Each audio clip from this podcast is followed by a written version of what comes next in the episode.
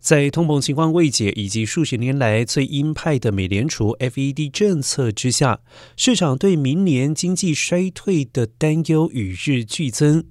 花旗集团执行长 Jane Fraser 指出，美国经济正在下行，预计会在明年下半年陷入衰退。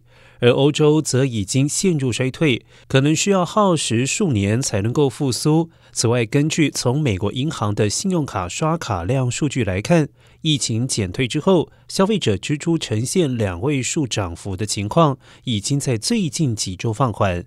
十一月份的增幅下跌到百分之五。